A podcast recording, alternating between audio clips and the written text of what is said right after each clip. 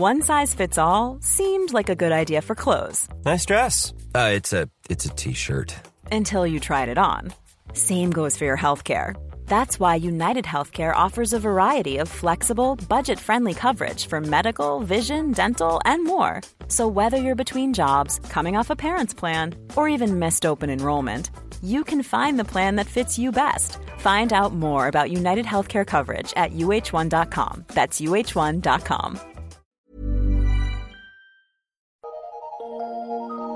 Eu sou Mário Persona e essas são as respostas que eu dei aos que me perguntaram sobre a Bíblia.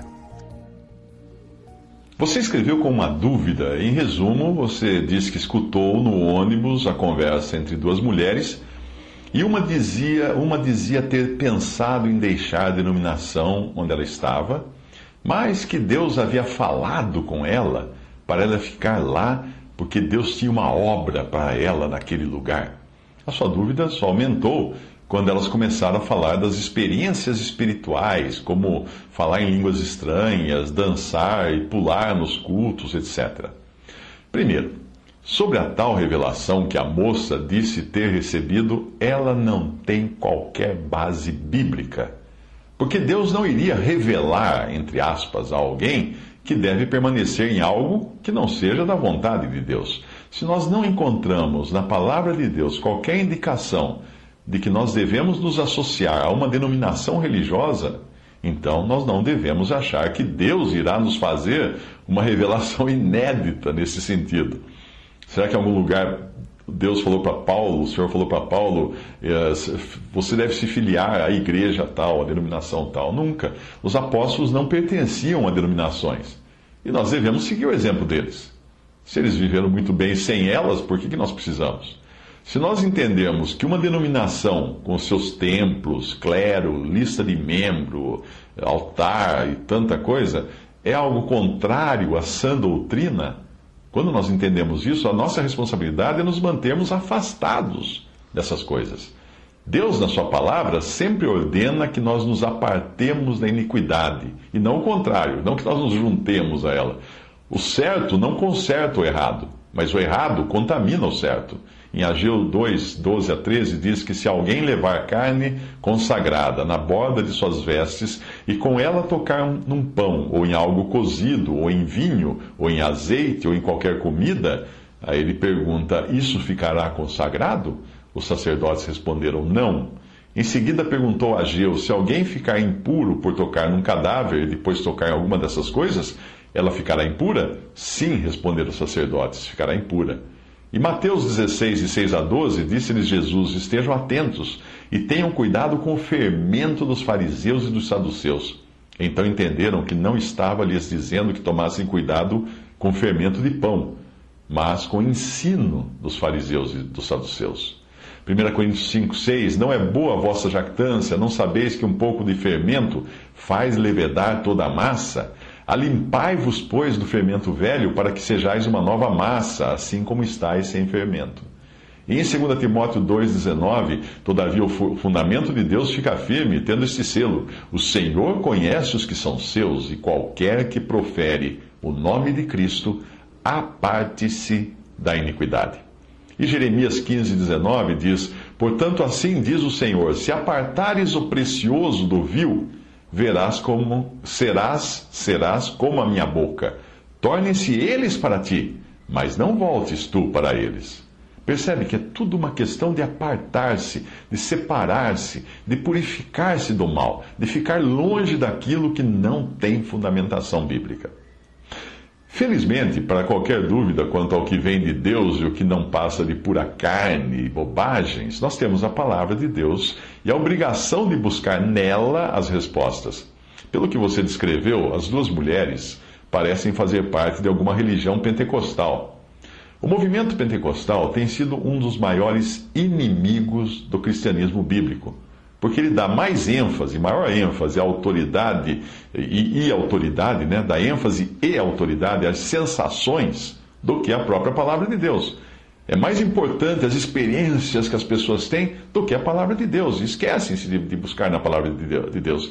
Quando você confronta a experiência mística ou as sensações de um pentecostal com aquilo que a Bíblia ensina, ele irá, o pentecostal, irá preferir ficar com a experiência. Ele não quer abrir mão daquela emoção toda de, de, de rodopiar, falar, falar um monte de coisa sem ninguém entender e, e cair no chão. Ele, ele vai querer ficar com aquela emoção toda daquela experiência. O catolicismo faz isso também, com a tradição dos patriarcas, que são os papas. E essa tradição, elas, eles sempre colocam ela acima da Bíblia, quando ocorre alguma discrepância, algum desacordo. Fica valendo então a tradição. No pentecostalismo, fica valendo então a experiência. Para um pentecostal, de nada adianta você mostrar a palavra de Deus, porque se ele teve alguma experiência mística, vai acreditar mais no que sentiu do que no que Deus disse, disse na sua palavra. O problema é que isso lança muitos crentes sinceros que pertencem a denominações pentecostais num terrível lamaçal de incertezas. Porque eles são sinceros, eles não conseguem ter essas mesmas experiências místicas. Eles não conseguem associar alguma experiência emocional como se fosse uma experiência espiritual. Eles não conseguem ter aquelas visões, sair flutuando por aí, eles não conseguem. Então eles são taxados de incrédulos ou fracos na fé, ou ainda de pessoas que, ah, que não têm o Espírito Santo, porque ainda não falaram em alguma língua estranha ou ainda não entraram numa espécie de transe. Quando você substitui o puro evangelho por sensações, está substituindo Cristo pelas emoções da carne. Ou seja, se você sentiu emoções, então pode ter certeza de que se converteu. Essa é a ideia. Se não sentiu, então deve duvidar da legitimidade da sua conversão. Uma religião assim está mais para o Roberto Carlos do que para a Bíblia. Se chorei ou se sorri, o importante é que emoções eu vivi. Talvez o maior problema do pentecostalismo esteja, esteja em pregar um misto de salvação por fé e por obras. Você é salva pela fé em Jesus, mas precisará perseverar muito, se esforçar demais, ou ter experiências místicas para se manter salva até o final. O pentecostalismo interpreta erroneamente a passagem de Mateus 24, 13, que diz: Quem perseverar até o fim será salvo. Por que erroneamente? Porque acha que ali é a salvação da alma. Mas ali o assunto todo é a salvação da vida de evitar morrer, de evitar a morte, para poder entrar vivo no reino terrenal de Cristo. É a passagem da grande tribulação, aquela. A passagem também é específica dos judeus e do tempo da grande tribulação, que é uma época quando a igreja não estará mais na terra.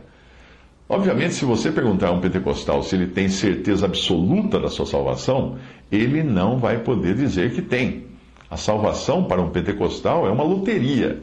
Se Cristo voltar justo na hora que ele estiver fazendo algo errado, não importa o quão fiel ele foi até ali, ele está perdido. Mas, se o pentecostal responder que sim, que está salvo, que está certo da sua salvação eterna, é bem provável que você esteja diante de um hipócrita, que se considera justo em todos os seus caminhos, porque ele aprende lá dentro que só é salvo aquele que perseverar até o fim, que se não pecar, que só andar direito. Os fariseus eram assim. Considerando que pela doutrina pentecostal que, que aprendeu, ele considera que a salvação só será dada a quem perseverar até o fim. Então a sua certeza está no quê? Na sua própria capacidade de perseverar. Sempre que alguém adota uma posição assim, acaba levando uma vida de hipócrita, querendo parecer o que na realidade não é. Nós podemos enganar os homens, mas nós, nós não podemos enganar a Deus. Felizmente, a palavra de Deus diz claramente que o crente já tem a sua salvação assegurada no momento em que crê em Jesus e que o Espírito Santo lhe é dado também como garantia dessa salvação. Se alguém não tem o Espírito, esse tal nem é de Cristo. Portanto, ainda é um incrédulo, perdido nos seus pecados. Mas a confusão que o pentecostalismo cria ao interpretar que o recebimento ou recepção do Espírito Santo se dá por meio de uma experiência mística e sensorial acaba deixando muitos na dúvida quando não manda as pessoas para o hospício. Muita gente acaba saindo de algumas dessas igrejas pentecostais direto para tratamentos psiquiátricos, porque ficam absolutamente loucos. Pela confusão que vem ali, crianças então criadas nesse meio podem ter problemas psiquiátricos. João 5,24 Na verdade, na verdade vos digo que quem ouve a minha palavra e crê naquele que me enviou, terá, talvez, quem sabe, porventura, não, tem a vida eterna e não entrará em condenação, mas passou da morte para a vida. Quer certeza maior que essa? Efésios 1,13.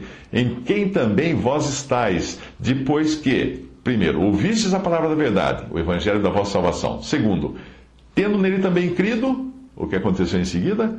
Fostes selados com o Espírito Santo da promessa. Está tudo no pacote. Romanos 8, 9. Mas se alguém não tem o Espírito de Cristo, esse tal não é dele. Simples assim. Outro grave problema do pentecostalismo é achar que Deus está hoje falando como falava com os profetas do Antigo e do Novo Testamento, numa época quando ainda não havia a palavra de Deus completa como fonte segura de referência para o crente. Então, qualquer pentecostal hoje se acha no direito de chegar até você e dizer: Deus lhe disse, Deus mandou dizer isto a você. Como contestar algo que alguém me diz? se ele começa dizendo que Deus disse isso para mim? Sem qualquer temor, a pessoa acaba usando o nome de Deus em vão para dar peso e autoridade aos seus próprios devaneios, às suas próprias opiniões. O problema é que, infelizmente, hoje já não se apedreja os falsos profetas como faziam com os israelitas na lei do Antigo Testamento. Uma vez eu, eu ouvi o caso de uma pastora profetisa que, durante o culto na sua denominação, apontou para uma moça e disse que o Espírito Santo estava revelando que ela iria se casar com o rapaz da outra fileira e apontou o dedo para um rapaz que estava na outra fileira. A moça, coitada, toda trêmula, retrucou: Mas, pastora, eu já sou casada. E aí aquela profetisa de Araque consertou, dizendo: Se você não fosse. Quem vive dizendo, Deus me disse isso, Deus me falou aquilo, Deus mandou avisar você que isso, disso e daquilo, quem usa isso? Não imagina a encrenca em que está se metendo por usar levianamente o nome de Deus e colocar na boca de Deus coisas que não passam de pensamentos e ideias da própria carne. Deuteronômio 18, 20 fala: Porém, o profeta que tiver a presunção de falar alguma palavra em meu nome que eu não lhe tenha mandado falar, ou que falar em nome de outros deuses, esse profeta morrerá. Há quem fique reticente, com medo na hora de julgar ou duvidar da palavra dessas pessoas, geralmente porque geralmente essas pessoas são algum, é, algum pregador famoso, um clérigo da denominação, alguém que se diz profeta. Mas a própria palavra de Deus nos dá a responsabilidade e autoridade para julgarmos tudo o que é falado em nome do Senhor. Tudo. Alguém vem falar alguma coisa em nome de, do Senhor? Peraí, deixa eu ver direito se isso aí tem fundamento. 1 Coríntios 14, 29. Não é um pecado julgar. Não, não julgamos a pessoa, julgamos o que a pessoa fala. 1 Coríntios 14, 29 diz: E falem dois ou três profetas, e os outros julguem. Julguem o que? O que foi falado. Isso. Deuteronômio 18, 22, quando o profeta falar em nome do Senhor, e essa palavra não se cumprir, nem suceder assim, esta é a palavra que o Senhor não falou. Com soberba falou aquele profeta. Não tenhas medo dele. É o que diz em Deuteronômio 18, 22, pode conferir e pode perder esse medo também de julgar quando alguém, alguém vier com uma profetada em cima de você.